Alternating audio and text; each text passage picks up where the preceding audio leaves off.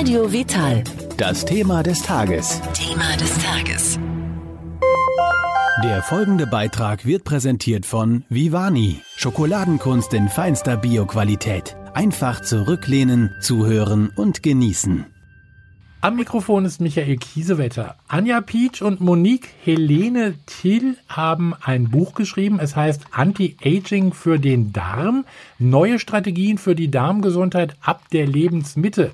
Am Telefon habe ich jetzt Anja Pietsch, eine der Autorinnen. Herzlich willkommen, Frau Pietsch. Ja, hallo, Herr Kiesewetter.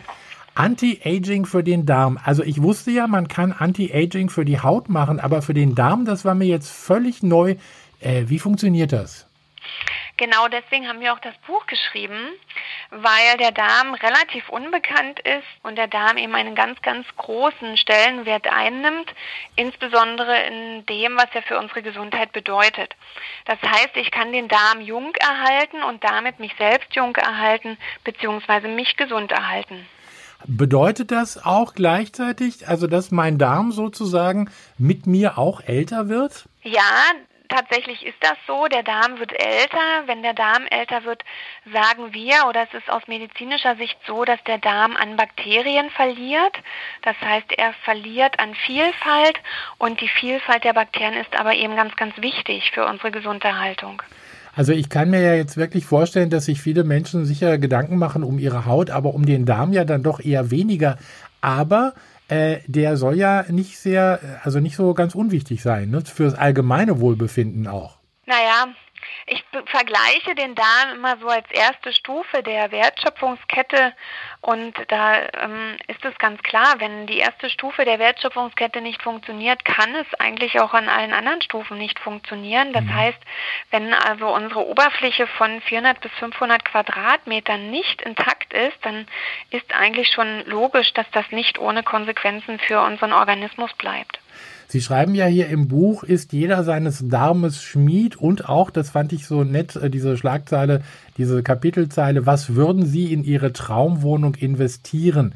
Fangen wir erstmal an, wann merke ich eigentlich, dass mit meinem Darm irgendwas nicht in Ordnung ist? Ja, oftmals kommen Patienten in die Praxis zu uns, die sagen, ach, ich habe Blähung oder ich habe Verstopfung, dann ist das eigentlich schon ein Zeichen dafür, dass was nicht in Ordnung ist. Aber wir sprechen uns halt viel dafür aus, dass man das wirklich misst, dass man das sich im Labor, in der Labordiagnostik anguckt. Und es geht heute auch wirklich gut. Und spätestens dann ist klar, dass etwas nicht in Ordnung ist. Oft ist es aber auch so, dass Patienten eher zu uns kommen, weil sie irgendwelche anderen Krankheiten haben, beispielsweise Hauterkrankungen, Gelenkbeschwerden oder Kopfschmerzen, um jetzt da nur Beispiele zu nennen. Und dann fragen wir nach dem Darm und dann stellt sich auch oft eben heraus in der Diagnostik, dass es eben ganz klar auffällige Darmparameter gibt. Also auch bei Gelenkschmerzen und Kopfschmerzen? Ja, ja leider müssen wir so sagen, steht der Darm damit ganz stark in Zusammenhang. Das ist jetzt äh, völlig neu, also da habe ich dann jetzt schon was gelernt. Äh, und Sie schreiben ja, hier ist jeder seines Darmes Schmied, also bedeutet für mich, ich kann da durchaus auch was machen für mich und meinen Darm. Ja, absolut. Das war auch unsere Intention mit dem Buch.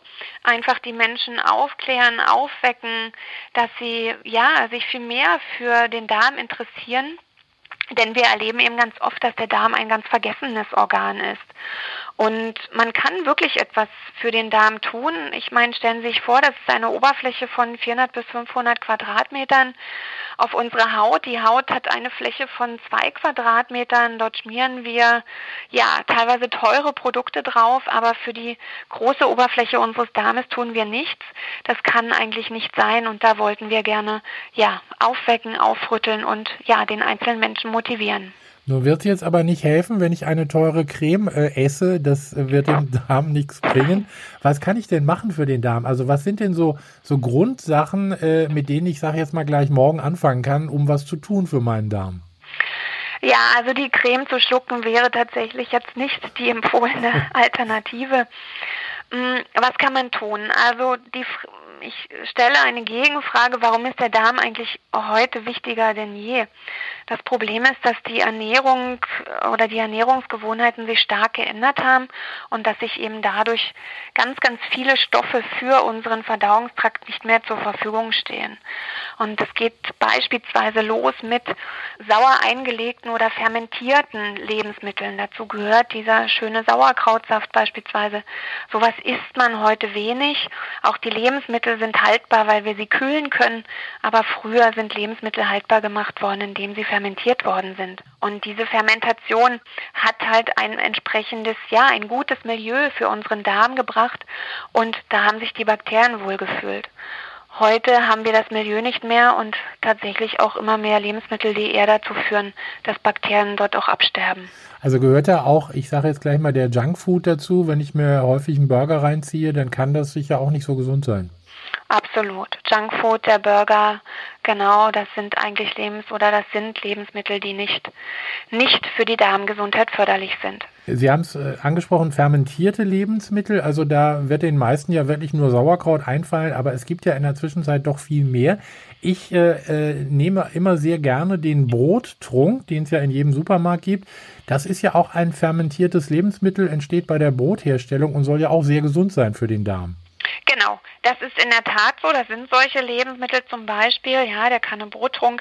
Aber es gibt jetzt, können Sie heute schon in den Supermarkt gehen oder ein, ja, im Bioladen, da bekommen Sie für teures Geld wirklich auch fermentierten Kohl. Ja. Ähm, aber ansonsten gibt es da wirklich sehr wenige Lebensmittel. Das ist der Grund, warum wir sagen, man muss mit sogenannten Ergänzungsmitteln, probiotischen Kulturen dem Darm hier etwas Gutes tun. Also diese ergänzend zur Ernährung dazu nehmen. Ist das jetzt so, ich sag mal, wie wenn ich äh, Vitamin C zum Beispiel nehme, wenn ich eine Erkältung habe, äh, damit das meiner Meinung nach schneller äh, vorbeigeht?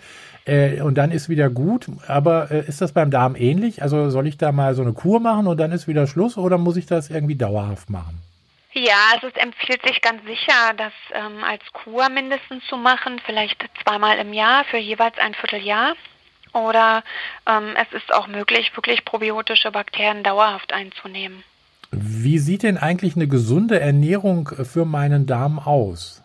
Die gesunde Ernährung für den Darm besteht darin, dass sie viele Ballaststoffe zu sich nehmen, wenig, möglichst wenig Kohlenhydrate.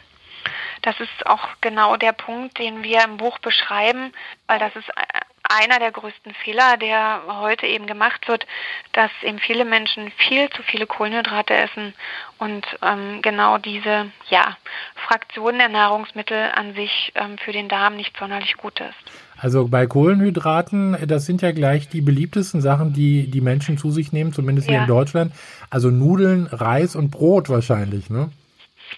Ja, so ist es. Das ist, sind alles Dinge, also wenn das Brot aus guten Getreidesorten, ja, Vollkornprodukten, möglichst auch glutenfrei hergestellt ist, dann ist das perfekt. Okay. Aber ähm, ja, sollte auch in der ja, in der Menge überschaubar sein. Also wir brauchen viel, viel mehr Gemüse, wir brauchen Faserstoffe, Ballaststoffe, ähm, etwas Obst ist sicherlich auch gut. Also Obst und Gemüse höre ich sehr häufig, wenn ich Interviews führe. Also ist das Optimum für den Körper, in dem Falle dann auch für den gesunden Darm. Absolut, wobei ich ganz klar sage, das Gemüse sollte deutlich überwiegen, mhm. ähm, denn wir wissen heute, eine Obstmahlzeit pro Tag ist ausreichend. Sie sprechen in dem Buch auch an, zum Beispiel eine Vorsorgeuntersuchung. Wie wichtig ist sowas? Ab einem gewissen Alter auch? Ja, also ganz klar, Vorsorgeuntersuchungen sind sicherlich wichtig. Wo wir eigentlich darauf hinweisen möchten, ist, dass es der menschliche Körper nicht dazu geschaffen ist, dass wir da jährlich da mal von hinten, ich sage es mal so, lapidar reinschauen, ja. sondern dass man wirklich über ja, Stuhlparameter, also eine wirklich solide, fundierte Stuhldiagnostik schon viel, viel früher Dinge aufdecken kann und eben nicht immer nur spiegeln muss. Ja, weil oftmals ist in der Bevölkerung nur bekannt, ähm, ja, ich kann den Darm spiegeln, es wurde nichts gefunden, es ist alles okay, aber es bleibt eben damit ganz, ganz viel unentdeckt. Wie kann ich denn, äh, Sie, also Sie bieten das bestimmt an in Ihrer Praxis, so eine Stuhlprobe, um da ein bisschen mehr über meinen Darm zu erfahren. Wie kann ich das jetzt machen als äh, Hörer, vielleicht auch wenn mein Hausarzt oder mein, mein Heilpraktiker jetzt irgendwie davon noch gar nichts gehört haben?